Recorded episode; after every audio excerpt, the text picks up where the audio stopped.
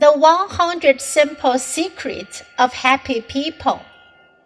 Chapter 35 Develop some common interests with loved ones.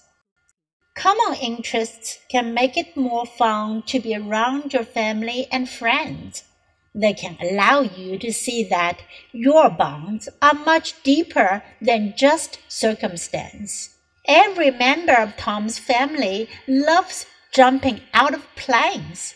It may be strange to some people, but it's really a nice way to spend the day together with your family, explained Tom. Tom and his son first tried skydiving together, and they enjoyed it so much they decided to take lessons together so they could learn to jump without a guide.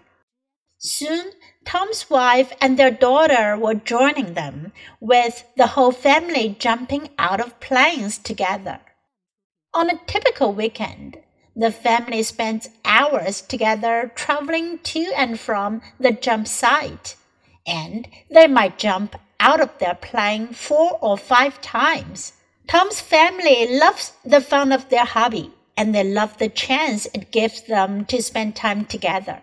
Tom and his wife even renewed their wedding vows at 4,000 feet before jumping out of the plane together as their children and guests looked on.